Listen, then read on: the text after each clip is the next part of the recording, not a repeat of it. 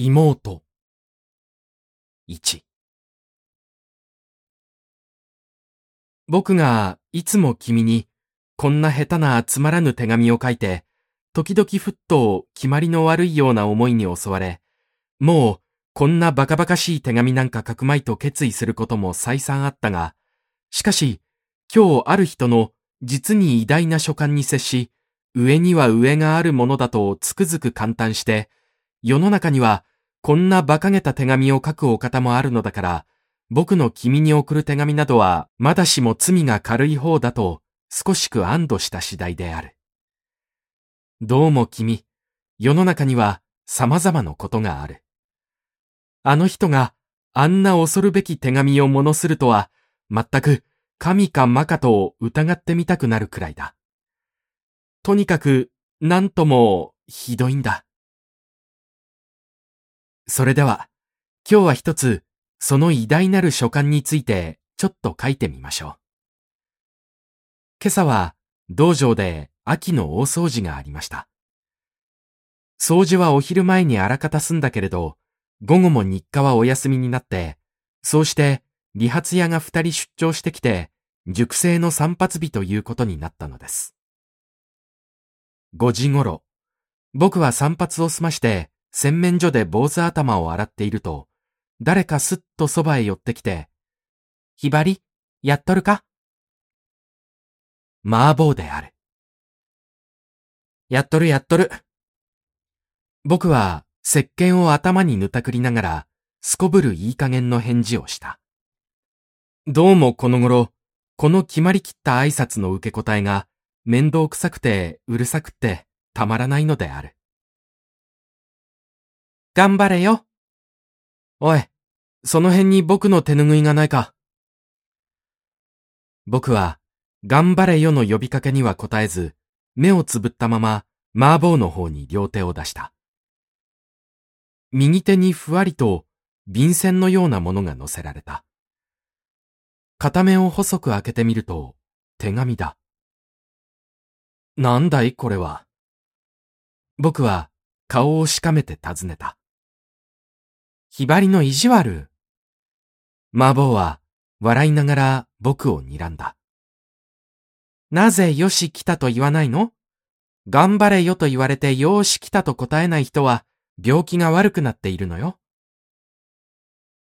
僕は嫌な気がした。いよいよむくれて、それどころじゃないんだ。頭を洗っているんじゃないか。なんだいこの手紙は。つくしから来たのよ。おしまいのところに歌が書いてあるでしょ？その意味解いて。石鹸が目に流れ込まないように用心しながら、両方の目を渋く開けて、その便箋のおしまいのところの歌を読んでみた。愛水て、計長くなりぬこの頃は、いかに咲くやいぶかし和にも。つくしも洒落てると思った。こんなのわからんかね。これは万葉集からでも取った歌に違いない。つくしの作った歌じゃないぜ。焼いたわけではないが、ちょっとケチをつけてやった。どんな意味？低く言って、嫌にぴったり寄り添ってきた。うるさいな。僕は頭を洗ってるんだ。後で教えてあげるから、手紙はその辺に置いといて、僕の手ぬぐいを持ってきてくれないか。部屋に置き忘れてきたらしいんだ。ベッドの上になければ、ベッドの枕元の引き出しの中にある。意地悪。麻婆は、僕の手から便箋をひったくって、小走りに部屋の方へ走っていった。2竹さんの口癖は、いやらしい、だし、麻婆のは、意地悪、である。以前は言われるたびにヒヤリとしたものだが、今では慣れっこになって、まるで平気だ。さてそれでは、麻婆のいない間に、さっきの歌の、いかに咲くや、というところを何と解釈してやったらいいか考えておかなければならぬ。あそこがちょっと難しかったので、手ぬぐいにかこつけて即答を避けたというわけでもあったのだ。僕はいかに先くやの解釈の仕方を考え考え頭の石鹸を洗い落としていたら、麻婆は手ぬぐいを持ってきて、そうして今度は真面目な顔で何も言わずに手渡すと、すぐにスタスタと向こうへ行ってしまった。はっと思った。僕が悪いとすぐに思った。どうも僕は、この頃、すれたというのか、麻痺したというのか、いつの間にやらこの道場の生活に慣れて、ここへ来た当時の緊張を失い、麻婆などに話しかけられても以前のような興奮を覚えないし、まるで鈍感になって、助手が熟成の世話をするのは当たり前のことで、特別の行為だのなんだの、そんなものはどうだっていいとさえ思うようになっていた状態でもあったので、つい不愛想に手ぬぐいを持ってこいなんて言ってしまって、あれでは麻婆も怒るだろう。こないだも竹さんに、ひばりはこの頃あかんなと言われたけれど、本当に僕にはこの頃少しあかんところがある。今朝の大掃除の時に、熟成全部が屋内の埃を避ける意味で、新館の前庭にちょっと出たが、おかげで僕は実に久しぶりで土を踏むことができた。時々、こっそり裏のテニスコートなどに降りてみることはあっても、正々堂々の外出の許可を得たのは、僕がここへ来てから初めてのことであった。僕は松の幹を撫でた。松の幹は生きて血が通っているものみたいに暖かかった。僕はしゃがんで足元の草の香りの強さに驚き、それから両手で土をすくい上げて、そのしっとりした重さに感心した。自然は生きているという当たり前のことが生臭いほど強く実感せられた。けれども、そんな驚きも10分間くらい経ったら消滅してしまった。何も感じなくなった。麻痺してしまって平気になった。僕はそれに気がついて、人間の純知性というのか、変通性というのか、自身の頼りなさに呆れてしまった。最初のあの新鮮なおののきを何事においても持ち続けていたいものだとその時つくづく思ったのだが、この道場の生活に対しても、僕はもうそろそろいい加減な気持ちを抱き始めているのではなかろうかと、麻婆に怒られて、はっと思い当たったというわけなのだ。麻婆にだって、誇りはあるのだ。すみれの花くらいの小さい誇りかもしれないが、そんな哀れな誇りをこそ大事にいたわってやらなければならぬ。僕は今、麻婆の友情を無視したという形である。つくしからの内緒の手紙を僕に見せるということは、あるいは麻婆は今ではつくし以上に僕に好意を寄せているのだという麻婆のもったいない協定を明かしてくれた仕草なのかもしれない。いや、それほどうぬぼれて考えなくても、とにかく僕は麻婆の信頼を裏切ったのは確かだ。僕が以前ほど麻婆を好きで亡くなったからと言ったって、それは僕のわがままだ。僕は人の行為にさえ慣れてしまっている。僕はシガレットケースをもらったことさえ忘れている。よろしくない。実に悪い。頑張れよと呼びかけられたら、その行為に感奮して、大声で、よーし来たと答えなければならぬ。3過ちを改むるに、はばかることなかれだ。新しい男は出直すのも早いんだ。洗面所から出て部屋へ帰る途中、炭部屋の前で麻婆と運よく会った。あの手紙は？と僕はすぐに尋ねた。遠いところを見ているようなぼんやりした目つきをして黙って首を振った。ベッドの引き出し？ひょっとしたら麻婆は、さっき手ぬぐいを取りに行った時に、あの手紙を僕のベッドの引き出しにでも放り込んできたのではあるまいかと思って聞いてみたのだが、やはりただ首を振るだけで返事をしない。女は、これだから嫌だ。よそから借りてきた猫みたいだ。勝手にしろ、とも思ったが、しかし僕には、麻婆の哀れな誇りをいたわらなければならぬ義務がある。僕は、それこそまさしく猫なで声を出して、さっきはごめんね。あの歌の意味はね。と言いかけたら、もういい。と、ぽいと投げ捨てるように言って、さっさと言ってしまった。実に異様に鋭い口調であった。僕は突き刺されたような気がした。女ってすごいものだね。僕は部屋へ帰ってベッドの上にごろりと寝転がり、万事休すと心の中で大きく叫んだ。ところが、夕食の時お膳を持ってきたのは麻婆である。冷たく取りすまして僕の枕元の小机の上にお膳を置き、帰りしなに片パンのところに立ち寄って、途端に人が変わったようにたわいない冗談を言い出し、キャッキャッと騒ぎ始めて、片パンの背中をドンと叩いて、片パンが、こらと言って、麻婆のその手を捕まえようとしたら、いやと叫んで逃げて僕のところまで来て、僕の耳元に口を寄せ、これ見せてあげる。後で意味教えて。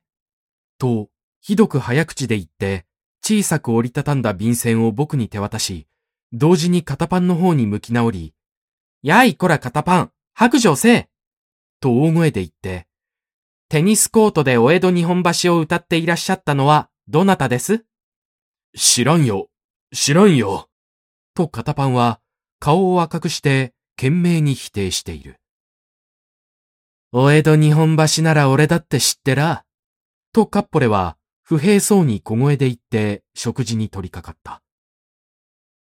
どなたもごゆっくり？と、麻婆は笑いながら一同の者に会釈して部屋を出て行った。何が何だかわけがわからない。麻婆にいい加減になぶられているような気がして、あまり愉快でなかった。そうして僕の手には一通の手紙が残された。僕は他人の手紙など見たくない。しかし、麻婆の小さい誇りをいたわるために一覧しなければならぬ。厄介なことになったと思いながら食後にこっそり読んでみたが、いや、これが君、実に偉大な書簡であったのだ。恋文というものであろうか、何やらまるで見当がつかない。あんな常識円満のおとなしそうな西脇つくし殿も、影でこんな馬鹿げた手紙を書くとは、誠に案外なものである。大人というのは、みんなこのような愚かな甘い一面を隠し持っているものであろうか。とにかく、ちょっとその書簡の文面を書き写してお目にかけましょうか。洗面所では、終わりの一枚のほんの一端だけを読まされたのだが、今度は、初めからの三枚の便箋全部を手渡しされたのである。以下は、その偉大なる手紙の全文である。4杉し思い出の地、道場の森。私は窓辺に寄りかかり、静かに人生の新しい一ページとも言うべき事柄を頭に描きつつ、寄せては返す波を眺めている。静かに寄せ来る波。しかし沖には白波が痛く吠えている。しかして、潮風が吹き荒れているがために。というのが書き出した。何の意味もないじゃないか。これでは麻婆も当惑するはずだ。万葉集以上に難解な文章だ。つくしはこの道場を出て、それからつくしの故郷の北海道の方の病院に行ったのだが、その病院はどうやら海辺に立っているらしい。それだけはわかるのだが、あとは何の意味やらさっぱりわからない。珍しい文章である。もう少し書き写してみましょう。文脈がいよいよ不可思議に右往左往するのである。夕月が波に沈むとき、黒暗が夜もを襲うとき、空のあなたに我が霊魂を導く星の光あり。世は移り転べど、人生を正しく生きんがために努力しよう。男だ、男だ、男だ。頑張って行こう。私は今ここに、あなたを妹と呼ばしていただきたい。私には、今与えられた天文と言おうか何と言っていいか。ああ、やはり恋人と言って熱愛すべき方がいい。何のことやらさっぱりわからぬ。そうしてこのあたりから文脈がますます機械に荒れ狂う。実に怒涛のごときものだ。それは人じゃない、ものじゃない。